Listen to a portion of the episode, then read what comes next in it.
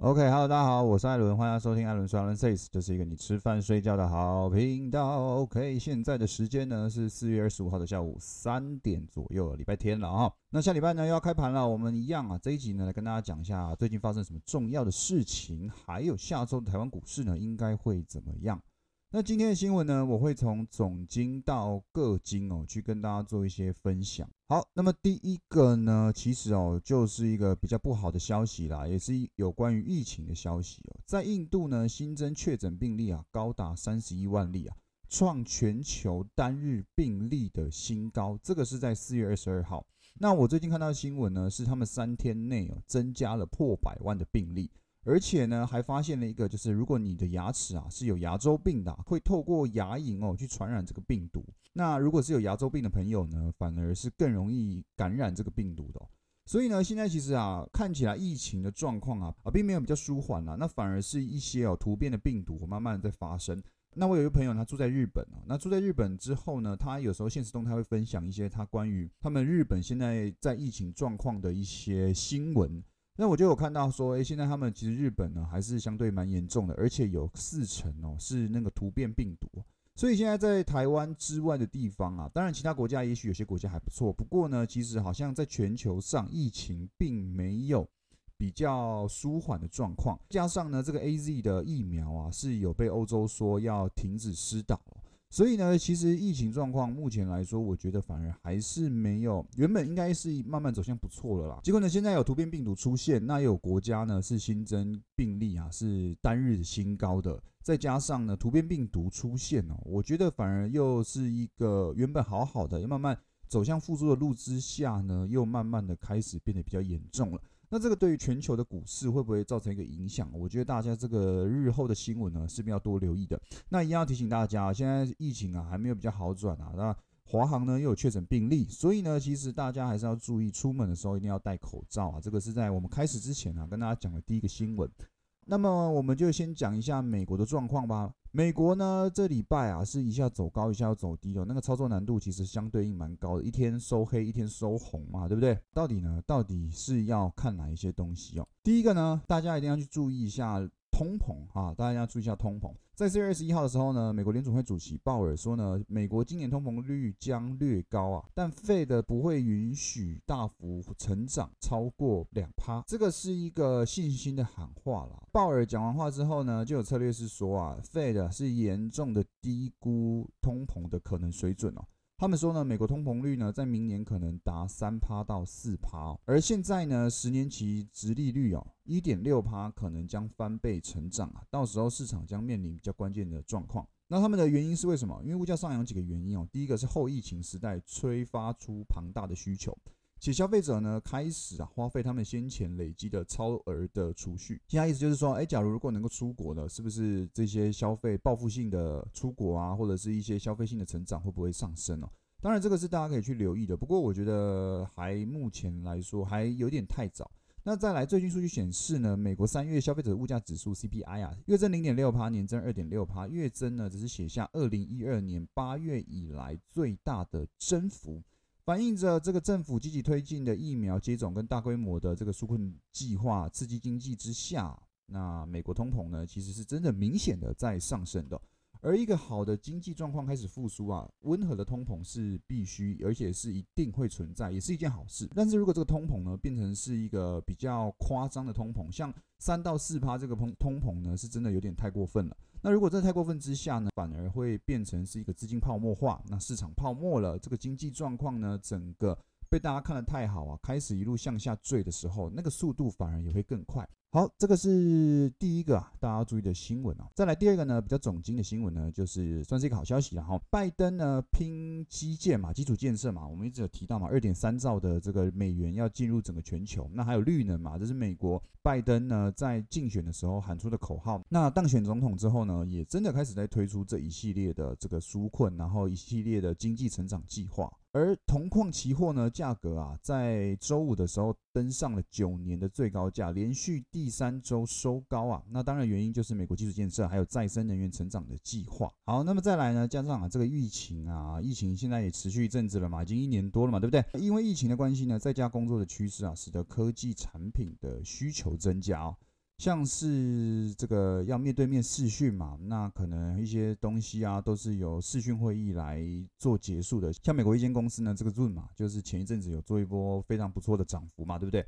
不管怎么样啊，就是因为这个关系呢，使得大家对科技的呃研发还有需求呢是日益的上升哦。技术、半导体、资料中心还有行动通讯电视台呢，这一些呢都是需要消耗大量的铜哦。这也是一整个产业需求的循环哦。要一个好的终端产品，终端产品往前推呢，要需要什么？需要一些里面的零组件嘛。那零组件要怎么来？从钢铁、从原物料、从铜这些东西来哦。所以呢，原物料需求反而是一路上升的。那台湾最明显的铜的是哪一档？就是第一铜嘛，对不对？这个涨幅呢是非常夸张的啊。那有兴趣的可以稍微去研究一下它现在的这个整个价格的走势图。好，那么讲完了美国的，我们来讲一下台湾的啊。台湾的经济研究院啊，台湾的经济研究院啊，在二十三号的时候公布了我国经济成长率 GDP 高达最新预测值高达五点零三帕，较一月的预测呢再上修零点七三个百分点。他们是这样说明了哈，台积院是这样说明的，尽管全球的疫情呢没有有效的解决，但对经济的冲击啊。随着各国陆续接种疫苗呢，已经逐渐淡化了。那全球经济呢，需求是有逐渐的回升的，有助于台湾的船产跟科技产品出口还有接单的表现。再来，另外一方面呢，是国内半导体厂啊，持续投资这个先进的制程。再加上全球电信业者五 G 的基地台看创新的应用啊，逐步的上路。台湾五大电信呢，也在加紧的投资建设。再来，最后一个是这个政府绿能设置啊，速度将加快。那因为蔡英文总统也在推行绿能嘛，对不对？所以呢，这一系列啊，对于我们台湾的这个 GDP 呢，是非常的有帮助的。就要跟大家稍微分享一下之前哦。哦，我在大概五六年前的时候，有找一位这个命理师啊，算了一下我未来哦的方向啊。那因为那时候很迷惘嘛，啊，在当兵。他当兵又没什么事做，就开始想未来啊，想未来想一想又不知道之后到底该怎么办，我就去问了他一些意见哦。那他跟我，他跟他是这样跟我讲，他就会帮我算那个每年的流年，就是跟我我几岁会发生什么事情，几岁会怎么样，大家那个时候可以去注意，可以做一些什么，要避免掉什么这一些的一个算命。那那个时候算一算呢，我因为在在他家聊天嘛，就边聊边喝茶，我就问他说，哎，老师啊，那那个台湾的股，台湾的经济状况你怎么看？台湾有可能变得更好吗？或者是台湾会变得更不好吗？因为那一阵子啊，这台湾的经济啊是怎样？那 GDP 在保二啊，因为台湾很惨啊，就是保二保二。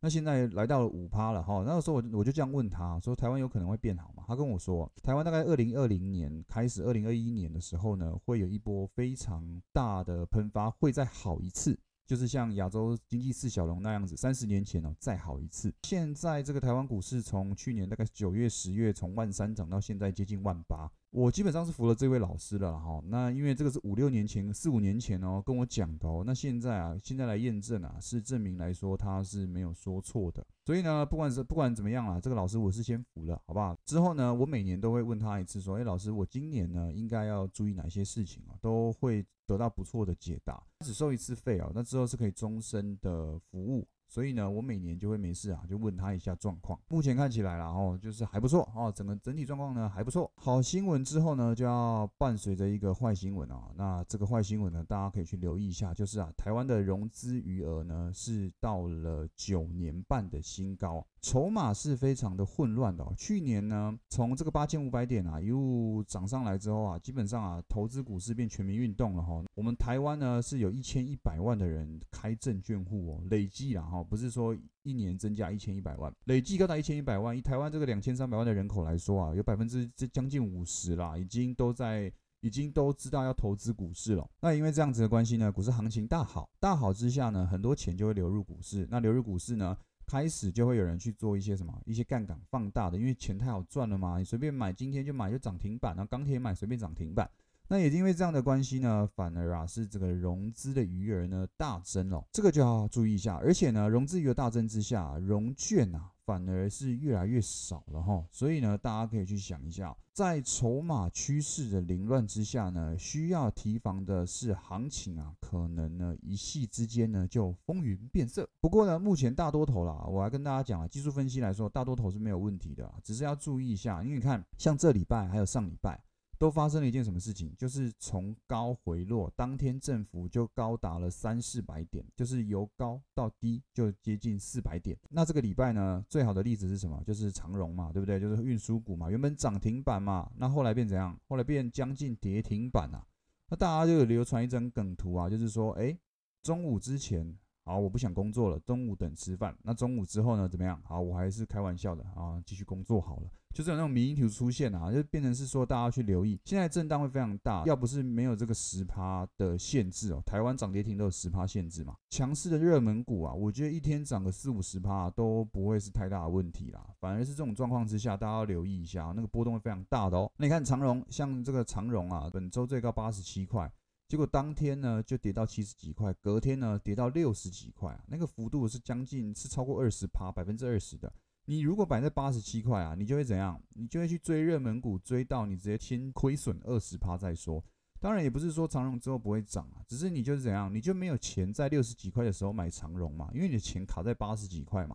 这要去留意啊，追高杀低绝对不是一件健康的行为。如果你是刚出入新手的这个朋友呢，我给大家一个建议哦，热门股不是不能追，但是好要去想的是，是不是你会追在一个高点？这也是为什么我在投资有学生问我状况的时候，我都会跟他说，哎，我们这个逢低买进啊，逢低买进。当然你会想到一件事情，就是说啊，不是啊，干那个长荣。根本就没有回落的机会啊！给大家一个方向好了，如果你想要用那种天数来计算的，用最简单的啊，你就四买一卖啊，啊，就是四天通常会涨四天，跌一天。如果依照大多头的格局来说啦，可能涨个四五天，跌个一两天，那这个四五天呢，涨幅可能高达三十趴左右。如果是超级强势股，那可能一天到两天的回落呢，就会高达百分之五十。也就是说，大概会回落十五趴到二十趴左右，这是我目前观察到的一个强势股的状况。我不是说之后或者是说其他个股都适用，而是现在像这种钢铁运输啊、面板，觉得现在的方式啊，四红一黑啊，是蛮正常的。大家可以去想一下，诶，如果你是发现它连续收三根红 K 了，那第四根你要不要追？那第五根你要不要追？还是要等第五根回落之后再来去进场？我觉得大家一定要去想啊，哦，操作股市就怎样，就是买低卖高嘛，对不对？你想要买在低点，卖在高点嘛。但是如果你去追在高点啊，你就会没有钱。就算你知道它是强势股，未来有一天会涨上来。但重点是，不管怎么样，你就是先吃那百分之十五到百分之二十的亏损，你就没有钱在低档加码哦。这是一个大家需要新手哈，新手需要去注意的一件事情。好，这个是大家。之后啊，继续留意的融资会不会继续创高？如果会继续创高，那就要留意喽，绝对不是一件好事情。当这个外资或者是大主力啊一卖一卖的时候啊，就会像这个礼拜啊，或者是上个礼拜一样，开高走低，先跌个三四百点，然后把你们吓跑之后呢，再怎么样，再慢慢的推升上去。好，这是总金的新闻。接下来呢，跟大家讲一下最近的这个族群或者是个股的状况。首先，先留意到比特币，其实也不算是个股了哦，反正就是也是另外一个商品。比特币呢，在礼拜五的时候呢，二十四小时。跌幅突破十趴，哇，很夸张哈！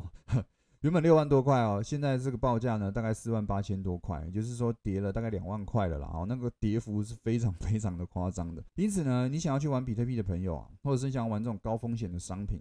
因为比特币它很单纯哦，那这个商品呢，取决于也不是什么经济多好或者是怎么样，它就是单纯的供需需求，供需理论。当需求大于供给，指数就要涨；供给大于需求，指数就要跌。跌呢，跟这个涨呢，又因为没有涨跌停的限制，所以一天十几趴、二十趴是都有机会发生的。那当然，如果你赚赚到了涨幅十趴，你当然爽歪歪嘛，对不对？可是如果你跌到了跌幅十趴呢，你的亏损啊会非常非常大的。所以嘞啊，要去想一下啊，如果想要操作这种比较投机型的商品啊，反而是这个技术线的东西啊，会比较没有没有效果了。哦，除非你是城市交易或者是套利交易，因为现在有价差策略嘛，那你就可以去想一下，如果你要投资比特币，你要么钱放少一点，要么你要存一点，不然的话那种亏损啊，你看。二十四小时哦，那跌十趴，你的如果你是玩那个比特币期货的哦，那绝对不是十趴，你说明直接断头哦。这个我是不没有那么清楚啦，但是呢，大家要去小心一下，这种跌幅一天都会有十趴、二十趴的，那个是很恐怖的一件事情。好，那么这个是比特币了，好，那我们来接下来讲一下呢关于个股的东西啊。首先呢，一样也是币别，一个叫奇亚币的。啊，奇亚币的呢，这个挖矿热潮啊，也是蔓延。HDD 呢跟 SSD 的硬碟呢，在通路的库存啊，基本上是没有了。这个缺货呢，蔓延到上游哦。因此呢，光阳科啊，这个全球唯一提供 HDD 硬碟的龙头供应大厂啊，全球市占率高到百分之四十哦。公司已经印证哦，他们进来的客户拉货的力道非常强劲哦，订单已经到达了第三季，也就是说啊，第三季啊，已经不用担心库存的问题了。然后光阳科，哎，下礼拜啊，大家可以去留意一下表现，应该是已经有表现起来了。那看。看一下下礼拜会不会继续更好？再来呢，是这个下礼拜啊，你要注意几件事情啊。第一个呢是这个联电跟联发科的法说会啊要登场喽，哦，这个是大家可以值得期待一下的。像这个联电嘛，这周五呢台台湾的联电呢是涨了四趴多，那夜盘的联电 ADR 呢是涨了九趴多，哦，暴涨。那也就是什么，就有人在布局了啦，好不好？现在啊，这个五十七块站稳啊，要挑战前高啊，这个难度我觉得。不太大啊，不太大。在另外一个重点啊，就是礼拜五的台湾股市啊，很明显哦，有钱哦，那个钱哦是在跌什么？在跌船产啊，钢铁运输啊，玻璃造纸基本上全部收黑，谁收涨？半导体还有谁？电子电子零组件啊，这个都是给大家去留意的。资金是不是开始做一个轮动哦？从船产转为电子了哦，那台积电。联电、IC 设计、面板这些大家都可以去留意一下，好不好？周三呢有联电、联发科、日月光控股，还有普瑞 KY、翼龙等多档重量级的法说会接棒，所以嘞会不会是一个大力多啊？这个大家呢就可以去留意一下啦。我个人是非常看好联电的啊，这里呢。没有任何推荐的这个意味啊，就只是单纯我很喜欢联电这间公司。再来呢，另外一个就是面板啊，面板呢从去年六月起涨以来，已经连续涨了十一个月。那市场预期呢，涨势至少延续到第二季底，也就是说呢，面板的报价将会破天荒连涨一年哦，这个很夸张。那跟大家讲一下这个呃面板的历史啊，面板呢过去啊是由三家去三分天下，韩国、日本、台湾，再加上。中国进来之后呢，面板的样貌整个就改变了。两个韩国厂商啊退出了 LCD 市场之后呢，形成是中国领军，台湾、日本跟在后面。而台湾面板厂呢，友达跟群创啊，就面板双虎嘛，对不对？虽然呢产能跟市占上啊都没有办法跟中国相抗衡啊。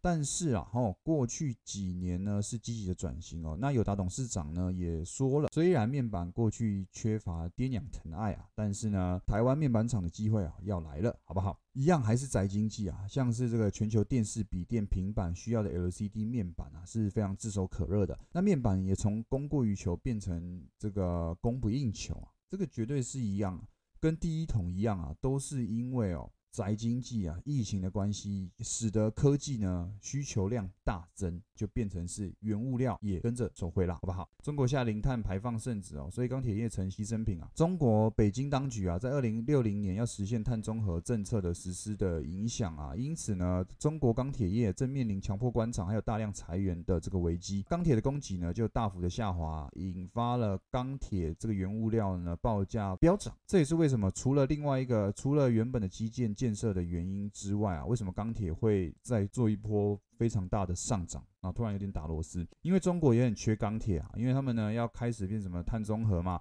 要开始环保嘛，所以呢很多中国钢铁啊是被被被迫面临停止制造钢铁，台湾的整个钢铁厂就会跟着受惠。因此呢，钢铁不要以为只有一个利多，是两个利多，很厉害的，好不好？也因此呢，大家可以看到中钢啊是从纯股变标股嘛，对不对？那涨到四十块去了。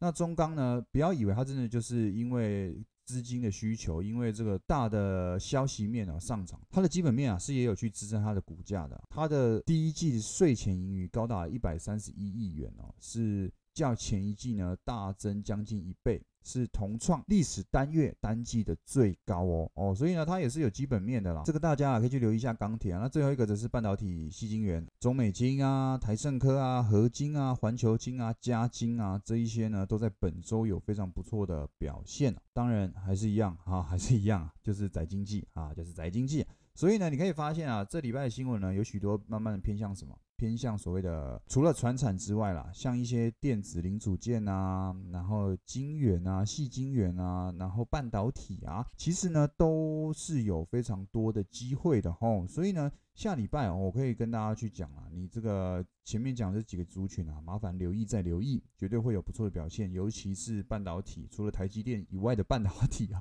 大家都可以去想一下啊，应该都会有不错的表现。那台积电还要再震荡，还在震荡一下，六百二十块是一个明显的关键水位，大家可以去留意一下这个位置啊。那台湾股市下礼拜会不会好？其实台湾股市呢，在本周啊创新低，然后又拉回来将近前高，因为它礼拜五收盘在一七三零零整数位置嘛，所以呢，距离前面高点大概剩一百三十几点的位置啊。我要跟大家讲的是，这个一七四三多，这个六千多亿的历史大量呢，绝对是一个压力区。所以呢，如果还没有突破这个前高之前呢，我都认为台湾股市属于高档震荡的状况。也就是说啊，它如果在上面没有去突破，没有去站稳终究都要再下来测一次支撑。那只要突破站稳收红，是呢就真的有机会去挑战万八了哈。